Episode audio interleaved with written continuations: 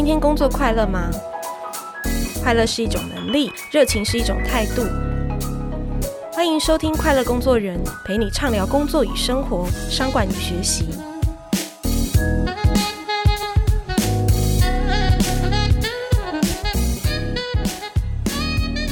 大家好，我是 Cheers 快乐工作人的主编若涵。今天呢，我们很荣幸的邀请到了 Uniqlo 全新的旗舰总店的总店长刘立鼎来跟我们分享到，怎么样从一个新人店长到领导。全球的旗舰总店哦，所以我们来欢迎刘立鼎总店长。好，大家好，我是那个 Uniqlo 台北全球旗舰店总店长，我叫立鼎。在明耀百货的这个全球旗舰店，睽违十年，它重新开幕了。在这个重新开幕的当中呢，这位总店长立鼎呢，他就扛下了一个很重要的棒子，就是要带领的整家店一起做 reopen。那我们来聊聊他的这个信赖管理学哦，是因为 Uniqlo 在台湾的第一家店的时候。他就在了，然后如今到现在他还在，已经是第十一年了，对不对？对，没错。嗯，所以我们想要找他来聊一聊，就是说，哎。今天他一路从一个店员，然后到店长，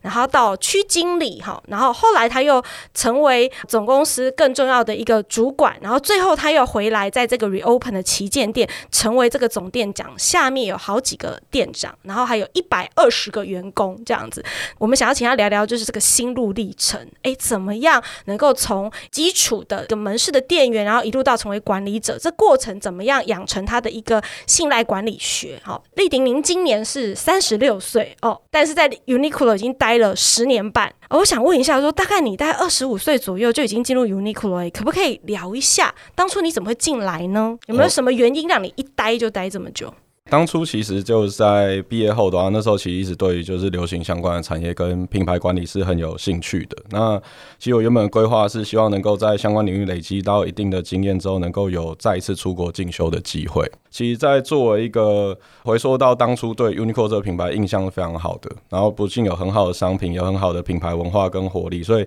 当初又是适逢遇到台湾的首次开店，然后因此就有这个机会参与了这一次的工作。那其实的确像刚刚说，我们一待就超过了已经。快要可能迈向第十一个年头了。是啊，好久哦。嗯、对，我觉得很关键的是，其实在这十一年间的时间，我觉得很重要的两点是在这个过程中，我觉得我们建立了非常多团队的羁绊。然后第二个来看，我觉得公司一直到现在，我觉得还是有非常大的一个生命力跟很活化的内容。我觉得这两件事情对我来讲是很有魅力的。因为当初加入公司的时候，并没有那么长期的规划，但是其实在看到这样的品牌的精神、公司的过程，其实会发现自己很幸运的，可能在成为首批。员工的过程中也有很多机会被做到了提拔。那在参与不同的角色的过程中，其实跟很多不同的工作的伙伴慢慢建立了革命情感，所以默默的其实就待了，接近要迈到第十一个年头这样。听说你有一个在环岛的经验哈，就是说环台湾都做过了这件事情。没错没错，就是我其实一开始在当店长的时候都是在北部当店长，那成为区经理之后，我就先到台中当了区经理，然后再到高雄当区经理，然后再横跨桃园到东部花莲的区经理。然后最后成为北区的大区经理，所以其实透过这个公司，我也稍微的环了一下台湾一圈，这样看了不同的美景跟生活的方式，这样子。好啊，那其实，在日商大家都一直知道，就是说这是一个相对升迁制度啊比较完整的这样子的一个文化嘛。那立鼎，您从店员开始，那我记得你之前我们聊的时候就有谈到，大概一年半左右后，你就成为店长。陆续在蛮短的时间内就成为区经理跟大区经理。我想问一下，就是说，哎，这样速度快吗？其实还是有，像当初也有一些后期的储备干部进来之后，其实也有半年就成为店长，其实是非常优秀的。那当初能够比较顺利的情况是，我觉得公司这个体制是很鼓励年轻人的发展的，然后很强调实力主义这件事情，希望大家有能够有挑战舞台的这个环境。那我其实，在个人的发展过程中，我觉得，因为在草创时期我就加入了嘛，哦、所以我觉得自身算是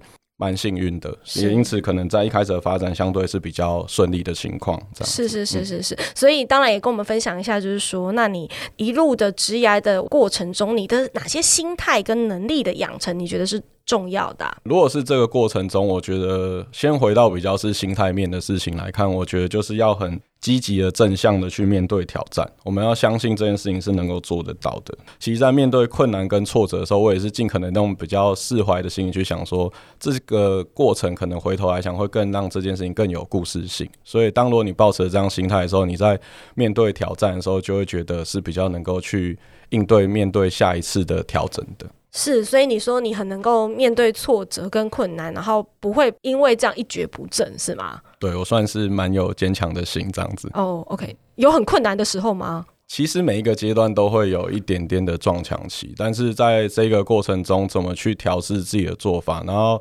在看自己的事情前，也去看着身旁的人有没有因为你有所改变。那如果当对方有一些些的成长，因为你有了变化，其实那对我来讲是一个支持自己再往下一步成长一个原动力，这样子。是，所以你说到看身旁人有没有被你改变这件事，对你来说是一个很大的动力嘛？想说也请你聊一下，就是说在这个重新开幕这件事情，Uniqlo 台北哈，以台北为名，让世界看到台湾。这一次的这个旗舰店当中，有没有什么挑战？战哦，因为听说您今年虽然已经跑了好几年，但是今年三月你等于正式的加入这样的一个专案团队来领导大家。你觉得这个过程中最难的是什么？如果是以店铺端的角度来看的话，就是这一次其实像我刚刚说，这边横跨了非常多的本部的力量去进行这一次的专案，所以它横跨的范围不仅是 Uniqlo 台湾，甚至可能要到日本的 GHQ 那边的总部去做到很多相对的对应。那其实，在本部这边也有遇到很多的一些新的刺激跟挑战，但今天我想分享。是以比较以店铺这个角度来做，是算分享的。那以店铺来说的话，如同刚刚说，这个专案其实是很长期，但真的比较高密度的动起来，算是三月开始的时候。那时候其实朝向十月开幕只剩七个月，所以在这样的环节，每一个月份的进度管理跟计划来看都非常重要。但是其实当初在台湾五月的时候有发生一些。外部环境因为疫情的关系，其实有一些比较动荡，所以老实说，那时候店铺的同仁的话，其实在生活面向也会有忧心的地方。那在朝向接下来可能五个月就要开幕，大家也会去想说，这样我们真的能够做到我们想实现的目标吗？所以大家的心情其实是比较低迷的。那时候其实我们营业是到六月中结束，我们营业开始进行四个月的左右的时间的改装，那么就去想的是说，怎么在这四个月去创造那一个。期待感怎么去让大家重新燃起那个热情是很重要，所以在这个过程中，我们去建立了非常多的一个新的目标的制定、教育的环节，然后让大家在这一个时间去做很多过往没有做过的事情，去创造那个新鲜感。然后我们希望让大家知道，这段时间我们是在蓄积能量，希望可以在十月开幕的时候，能够将我们的所学，可以在那时候展现给我们的顾客，也可以看到自己的成长。你刚刚说了很多新的教育训练嘛，有什么新鲜的？教育训练可以跟我们分享吗？因为这一次的开幕其实是 Uniqlo 台北全球旗舰店的重新开幕，所以我们希望这一次的感受来看，当然在我们商品会有很多的新的突破，然后店铺也会有很多新的改装、数位的设备等等。但是回到源头，店铺端应该是在服务这边，我们可以做出什么样的进化？OK，所以当初就去思考的是，那如果是这样的话，公司有一个。算是品牌的哲学是 LifeWear，那我们怎么将 LifeWear 这件事情跟生活去做到一个串联？我们应该是需要更多的思考，说从商品的面向、穿搭的面向跟接客面向，我们要做什么样的变化？所以这边我们下了一些功夫。那同样也以此衍生出了很多不同的，算是店头的服务的专员。所以这个部分是我们当初有给大家一些新的刺激跟改变的地方。可以听到，就是说，在在这样一个大型专案的时候，你们在做的很多是过去没有做的事。即便 Uniqlo 已经是这样一个很蓬勃发展的品牌，但是在对于这个 Uniqlo 胎配旗舰店重新开幕来说，你们真的做了非常多创新的尝试嘛？那我相信也带动了一些新的感动，哈，就是重新开幕。那不知道从八号 Reopen 到现在，你自己有没有印象深刻的一幕啊？现在还是历历在目啦，就是我觉得画面中真的非常的感动。那我觉得比较有感的话，我把它算是条列式的稍微跟大家分享一下。就是第一件事情，就是我觉得这个专案当初就有提到，这不是店铺的一个专案而已，而是横跨 Uniqlo 台湾各部门的全部门的力量才能够实现的一个目标。那我觉得开幕的这四天，其实各个部门的同仁们。真的很为这间店铺的成功去着想，是。然后大家因为这间店铺更加的凝聚了那个共同的目标，那我们去实现这个过程，我觉得是非常感人的。那同样来看，在店头的现场，为了迎接眼前的顾客，我们也非常多的本部的同仁来店铺支援，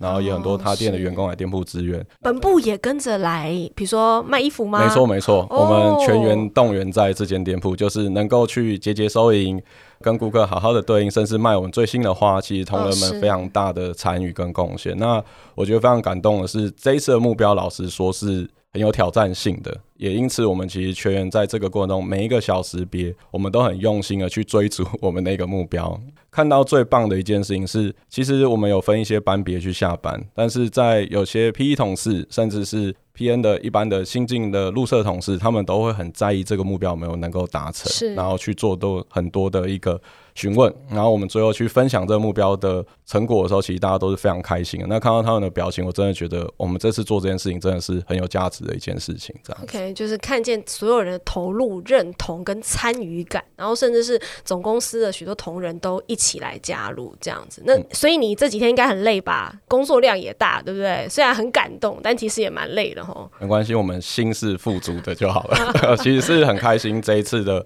经验啊，我觉得是很充实的。对啊，那像立鼎这十点五年来啊，其实你陆续教育训练他们，领导他们。那我想问一下，说，哎，其实，在你的底下应该有很多，就是后来被培育成所谓的店长嘛，对不对？那你觉得呢？就是说你在带这么多人过程中，你有看到或是你自己的经验去累积哪些的能力特质？你觉得是好的管理者应该要具备的啊？这个部分我想先说一下，就是其实社长有给我们一本叫做《经营者养成笔记》，哦，那其实里面有提到四个能力，就是有追求理想的能力、建构团队的能力、获利的能力跟变革的能力。那其实这四个能力都非常重要的，当然其中其实我比较想要提到的是追求理想跟建构团队的能力。首先，我觉得其实作为一个管理者啊，其实与其说成为一个管理者，更棒的是希望我们能够成为一个经营者嘛。那所以，如果是这样的状态，我觉得希望我们大家都是能够成为驱动大家去追逐梦想的那个发动机。是发动机。嗯，因为我们现在的工作其实需要跟更多的人去做到接触，甚至协助。自身如果能够保持着高目标的追求跟理想的创造的话。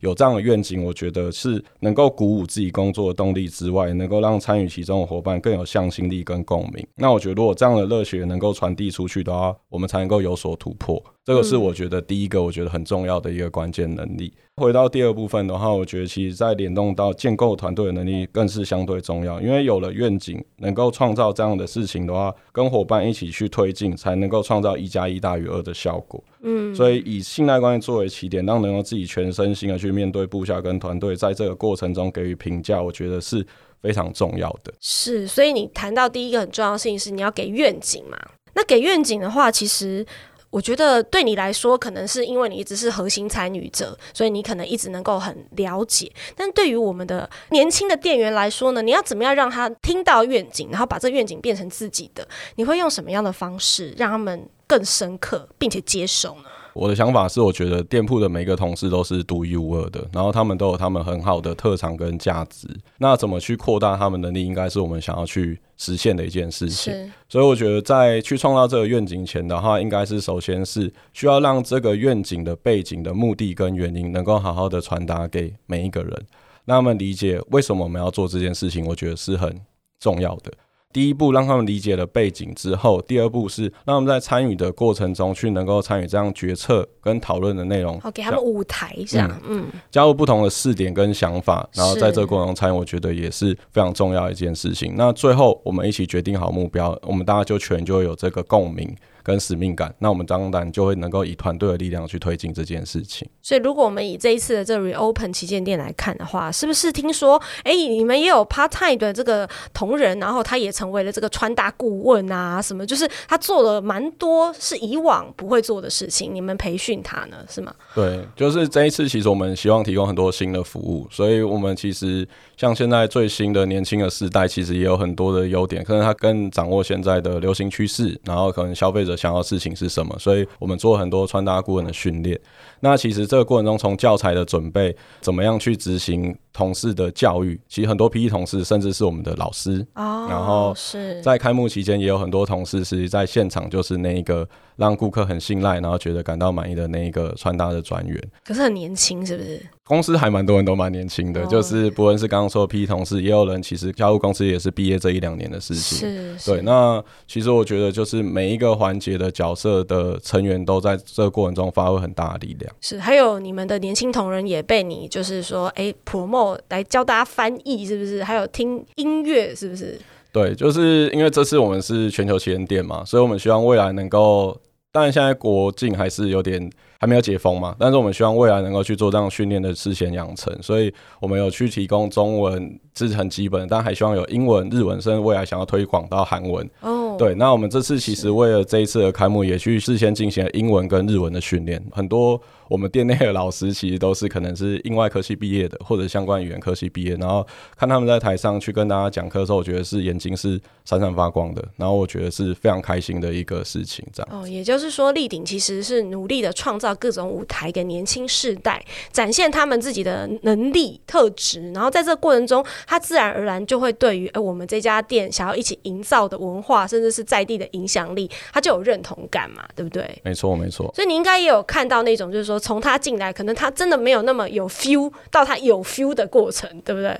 算是，因为我觉得其实同事也会给我们一些回馈，就是他觉得他现在工作是更有自信的，然后也是很有目标的。那我们希望这样的关系是双赢的状态，然后能够让店铺有很好的发展之外，也希望这个店铺的每一个个人都可以在这工作找到很大的成就感。是，谢谢立鼎哈，跟我们分享了这个一路走来，然后几个重要的历程，然后以及你怎么样去带领店铺、带领团队。等一下稍后回来，下半场我们要请立鼎继续跟我们分享他跟团队沟通的小故事啊，然后怎么样让团队更有向心力。我们这边先休息一下。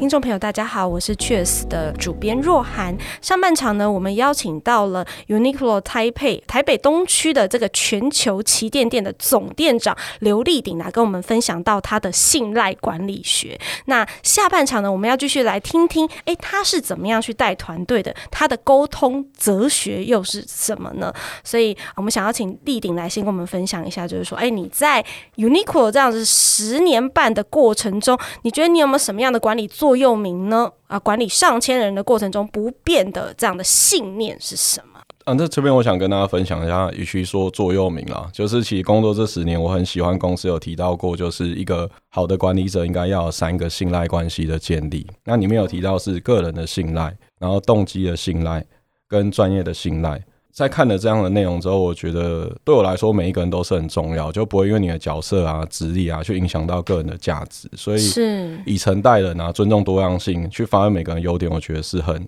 重要的。对于一个社会人来看，我觉得这件事情以礼貌相对，我觉得是非常重要的一件事情。OK，所以是个人的信赖，你会透过礼貌这件事来达成，这样，嗯，对。所以在这样的过程中的话，我觉得在三个信赖的话，我觉得有点算是循序渐进的一个过程。第一个的话，就是以个人信赖来看，我觉得以诚待人，让身旁的人愿意去倾听跟相信我们这个人，我觉得是很重要的。是是是，你会怎么做啊？我觉得这件事情的话，希望大家其实不论是作为一个。管理者或者对方的部下，我觉得在向上水平管理跟向下管理来看，其实根基于以人来看的话，我觉得基本的礼仪是很重要的。所以怎么去跟对方的沟通、友善的对话，让对方觉得个人的出发点的话，应该会去相信你这一个人。我觉得是第一步我们应该要做到的事情。所以你对上对下都是一样的一个礼貌口吻，这样子不会转换。这样对，我们希望做到这件事情，是这样子。嗯第二个的话，就是有了好的个人信赖的部分的话，下一步我觉得就是动机信赖的建立。所以，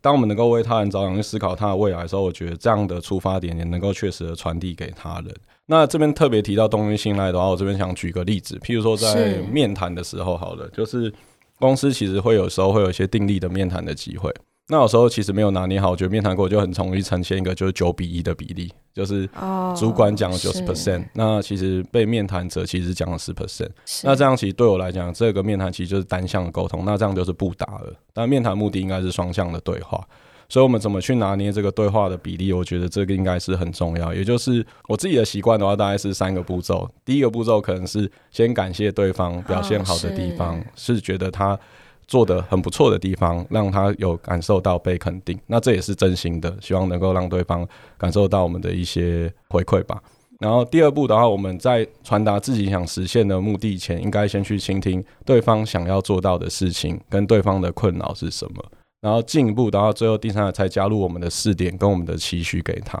OK，希望在这样的过程中，我们双方是能够建立一定的共识，这件事情的目标是我们一起决定的。那这样的过程中的动机，我觉得就会比较坚固一点，就是这件事情会比较能有更有一个推进的一个可能性。就是你说那个动机这件事，动机的信赖嘛。对。那你这样子一一次面谈会花多久时间啊？通常面谈的话，看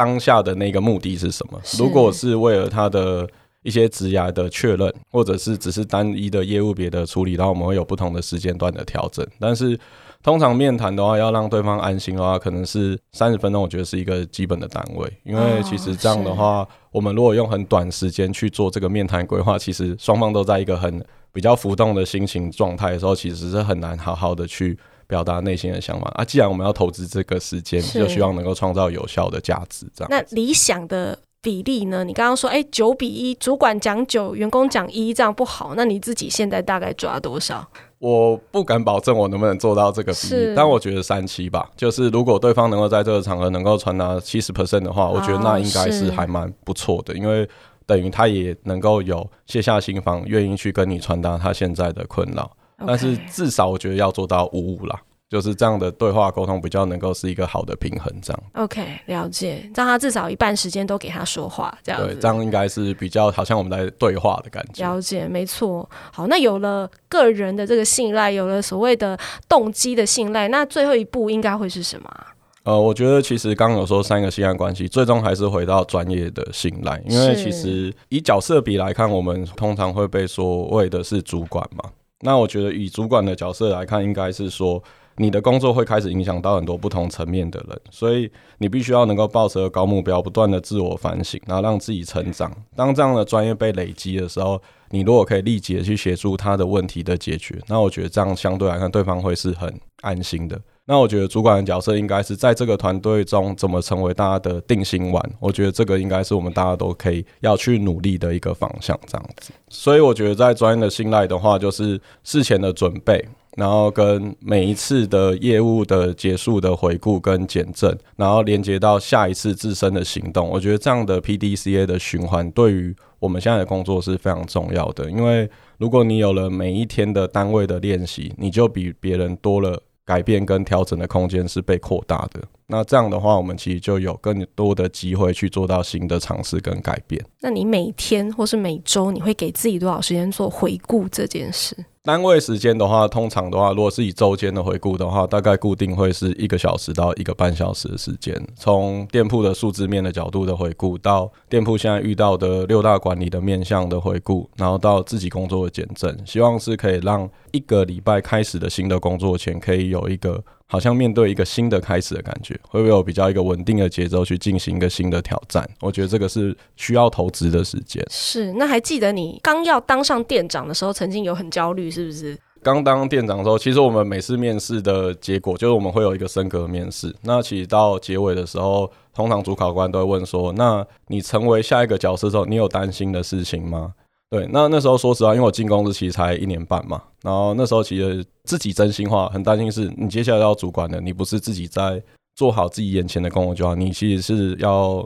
去肩负很多人的未来的发展，所以那时候很担心，就是我能够去带领这样的团队吗？能够去给他们所需要的资源吗？那时候是我自己很希望我能够试着去透过自己的努力让。整体的团队是更加安心的。OK，所以也回应到，就是后来你怎么做嘛？你说你做很多的预习，透过三种信赖的原则，一步步的带领团队这样子。好啊，那我们如果具体来谈到沟通，吼，就是说，哎、其实，在沟通上真的是一个学问，特别你带领的团队可能很年轻哦，啊，你自己可能也。刚开始当店长的时候也蛮年轻的这样子。好，你觉得你怎么去定义自己在沟通当中？你是要成为一个没有情绪的人吗？你自己在这个过程中为什么要没有情绪？那如果你不小心有了情绪的时候，你会怎么办呢？这边的话，其实就是我我工作不久之后就有机会变成算是中阶的管理员，在成为店长前，然后那时候其实这个公司的节奏，老实说，在营运的时候是节奏非常快的，因为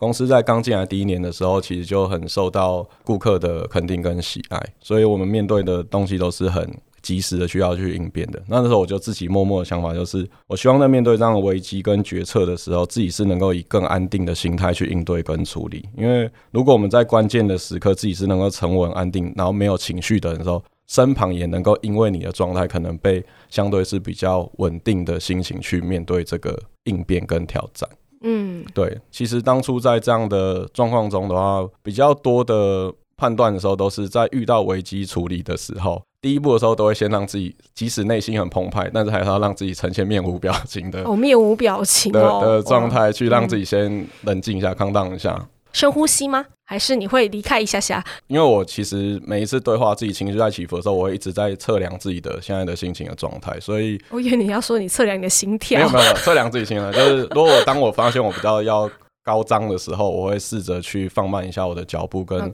说话的语速。Okay. 在面对问题的时候，其实简单来说就是好好的整理跟归纳，然后分析我们接下来的行动，有步骤式、有阶段性的去调整我们接下来要做的事情，能够以相对安稳的语速去传达的时候，我觉得对方就会觉得，哎、欸，好了，问题很多，但没关系，我们一步一步来，那这样过程中应该就会到时候。就可以把事情解决。那你有破功的时候吗？老实说，当然也是有啦，因为毕竟自己也不是那么的，还是很多地方都还是要努力，还在进步的人。其实有时候在对话沟通，有时候自己也会情绪急的，就像我刚刚说，其实内心会一直测量那个自己的情绪状态。但是如果已经 over 超限的时候，我的感觉是一定要有自省的能力，所以我会在那个 moment 的时候，今日事今日毕。如果当我对对象者有不好的 feedback 跟建议的时候，其实，在这个事情过后，我就会马上去找对方去沟通跟对谈，希望当天大家的情绪都是在一个可以相对安定的情况去迎接明天的挑战。这是现在我也还在努力的一件事情，这样。所以你基本上今天如果发生了一些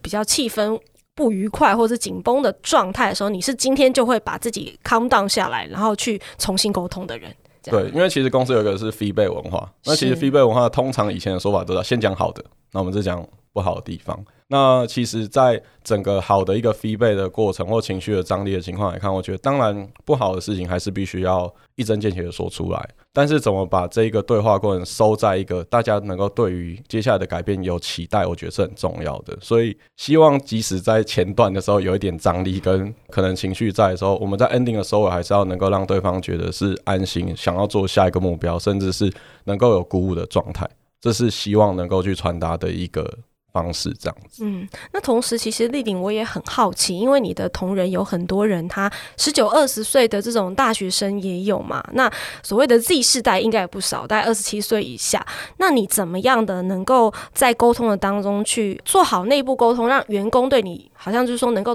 打开敞开的对话这件事情，你自己通常是怎么做的啊？呃，我觉得如果是这个部分的话，能够去创造那个说话的空间跟信赖感，我觉得是很重要的。所以，其实，在自己倾听的姿态啊、讲话的方式啊，或者实行的内容，都是希望能够让对方愿意说出，甚至有困难的时候能够不犹豫的提问的环境。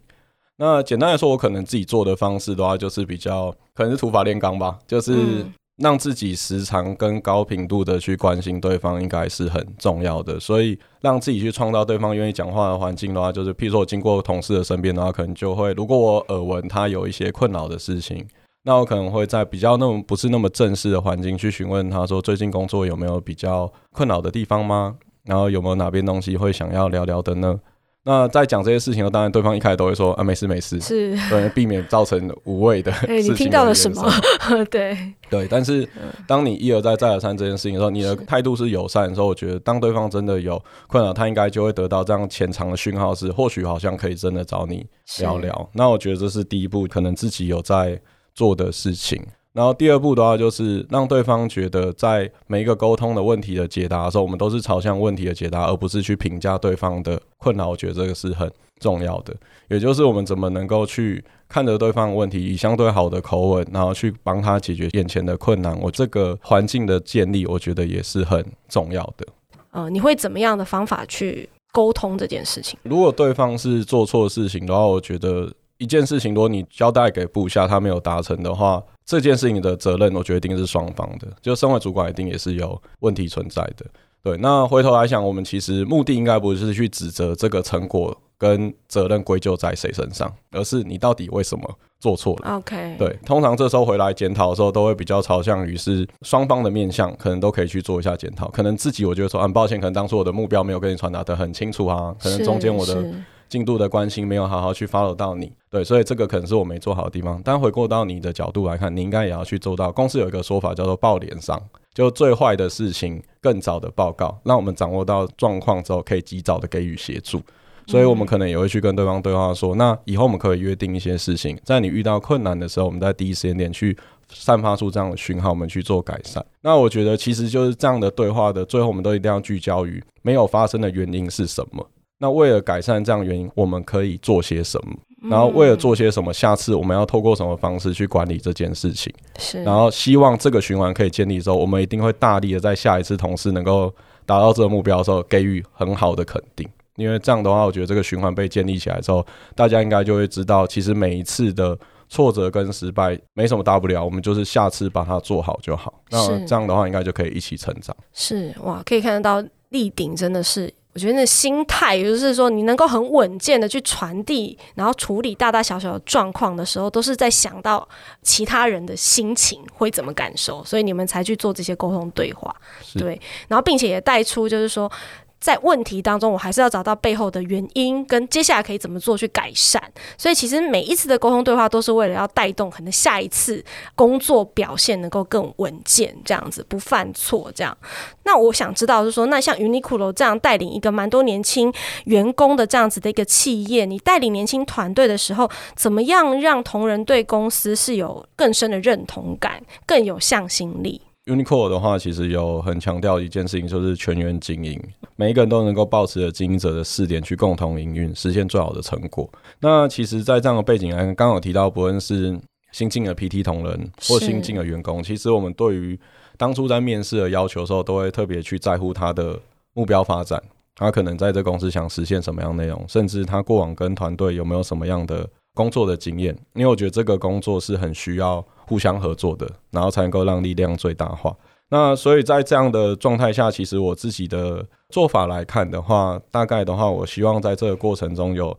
三件事情的过程，让大家能够真的去实现到全的经营。那第一件事情是，我觉得希望能够像刚已经有提到过的，就是大家一定在做一件事情，要从坏开始。我们为什么要做这件事情？了解这个背景跟原因，在这个动机是能够被建立的。然后在第二阶段，不论他现在的级别角色是什么样的。层级的人，我们都要创造那个沟通跟讨论的空间，在这个过程中，让他们在这个环境中去产生那个期待感。我们接下来可能要实现的事情是什么？嗯，对。那最终的话，就是在这个决定的过程中的话，我们希望这个事情的目标是大家一起决定下来的。对，那这样的循环决定之后的话，我们就能够让同事真的能够成为主角，然后实现完挺。我觉得这个循环的过程如果被建立下来，大家应该都会对自己的。认同感有提升，也不会去小看自己的价值。那这件事情其实我也觉得是很重要的，因为身旁的每一个伙伴，我觉得对于我们来看，应该都是非常重要的。是，像你谈到全员经营吼这一块，其实看起来你带领人的时候，应该也很 care 他们自己的职业方向哈，自己对自己的期许，比如说什么三年、五年、十年这件事情，他要去哪里，你也会跟他们对焦讨论嘛，对不对？对，就是面谈的时候也会聊聊他自己的未来的志向跟目标。那当然，公司会有一些可能比较标准的一些建议的模组，但是我更多的应该是希望看到这个人个人的特质跟价值，然后可能去想想他到底想发展的是什么。譬如说，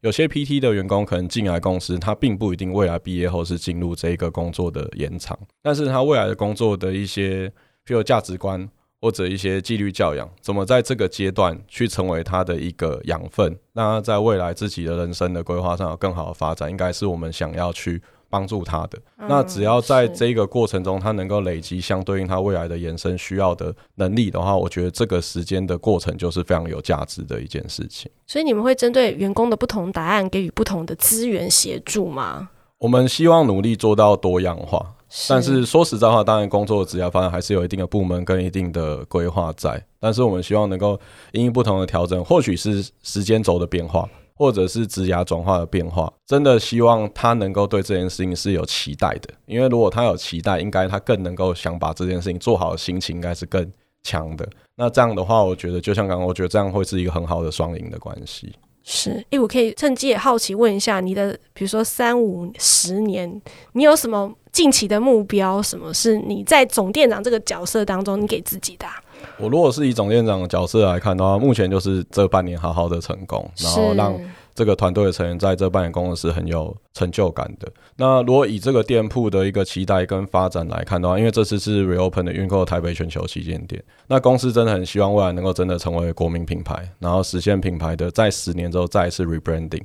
那我们希望能够坐在最前面的，不能说领头羊吧，希望可以让大家先看到那个未来的想象画面。所以我希望这个店铺是可以作为一个未来全社的一个开端。透过大家的力量，我们在这间店铺去做一些新的尝试，然后让大家成为未来的一个可以去。想象的画面，那这个是我真的很想做的事情。是，那我们刚刚到现在一直有在聊，就是说，哎，立鼎的这个总店长怎么样在团队中建立信赖跟管理的这样的哲学嘛？最后就是说，啊，我相信很多听众朋友他自己在自己的职业中也有可能会像你一样，哎，一路走在管理职的不同的阶段中啊，所以最后想请立鼎，就是给我们的听众朋友，他未来要当主管的人一些管理团队的建议。呃，说老实话，我现在也还在学习当中，那很多地方都还有进步的空间。但是到目前为止，我觉得尊重个人的价值，相信团队的力量是非常重要的。如果给各位主管们一个建议的话，就是我希望我们大家都是那一个热血教头，能够带着大家一起去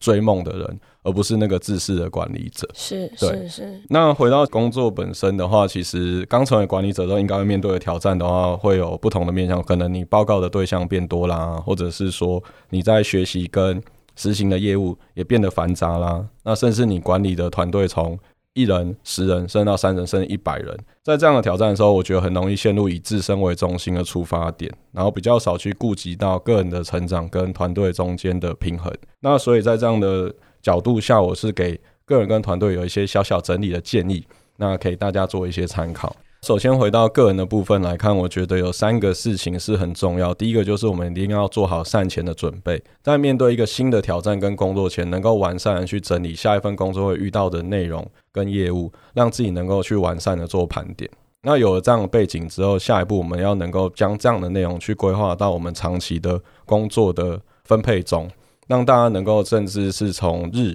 周、月、半年、一年这样的方式去做整理。那有了这样的分配之后，我们就可以将这些内容标准化，让自己的工作是能够有习惯的去养成，透过每天的反复练习，去将这样的内容可以更快的去上轨道，甚至去实现到一个很好的工作状态。那我觉得，当这件事情能够被做成可视化的时候，其实身旁的伙伴也会知道我们在推进的内容是什么。在努力的方向是非常具体。你说到半年这段时间，每周每月的大家的进度是什么？这样对，因为如果是这样的分配的话，自己也会比较安心。对，回到团队的部分的话，就是如果我们刚成为新人主管然后，很建议的就是，请永远都要把团队跟伙伴的困扰当做最优先的处理。所有的事情的话，既然是身为主管，应该就是能够协助他人的一个角色。所以希望大家要有这样的一个心态跟应对。那第二个来看，我觉得成为主管的时候，不要太担心自己的专业的能力是否不足。就是与其说我们能够立即成为给予解答的人，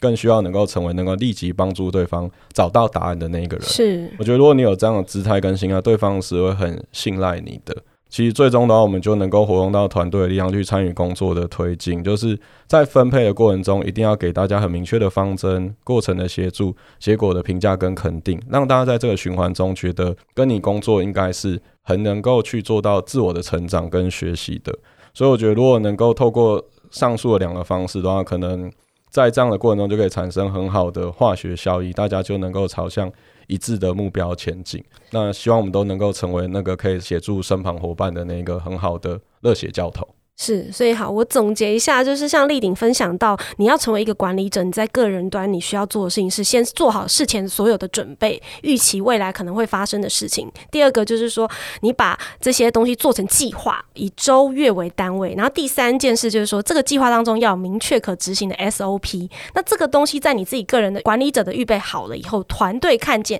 他就有一个可以循序渐进的路径嘛。那同时他也知道说，在每一次他发生问题的时候，你总是。会来倾听，并且协助他们解答。好，这就是大概是立鼎跟我们分享，要成为一个管理者的一个很重要的心态养成。没错。所以今天我们非常谢谢立鼎来跟我们分享他的所谓的信赖管理学，怎么带人又带心哦。那同时最后也要跟听众朋友分享好消息，就是 Uniqlo 的 Taipei 的旗舰店已经重新开幕了嘛。我看到里面还有全新的花店，非常吸引人呢。好啊，那这边呢我就有这个机会跟大家分享一下这次的个。台北全球旗舰店的重新改装，那其实店内有非常多的新的亮点，就是我们有非常齐全的商品，然后我们店内的话，其实也抢先全球上市了特殊联名的系列，然后在店铺的数位设备，我们也做很多的进化，我们加了非常多的互动装置，让大家觉得在店内的时候其实是很有科技感的。我们其实，在这样的之余，我们也希望能够将品牌的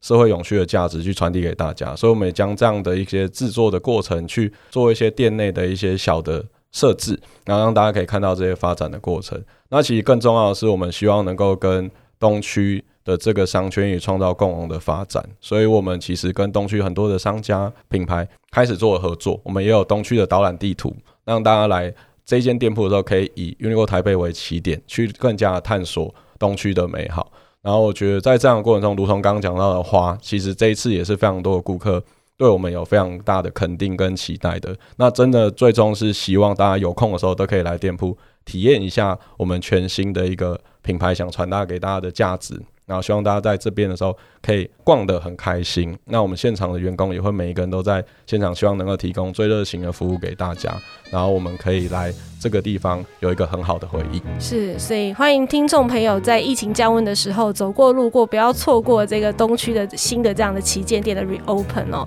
好，那我们今天的节目就到这边，谢谢大家，谢谢，谢谢听众。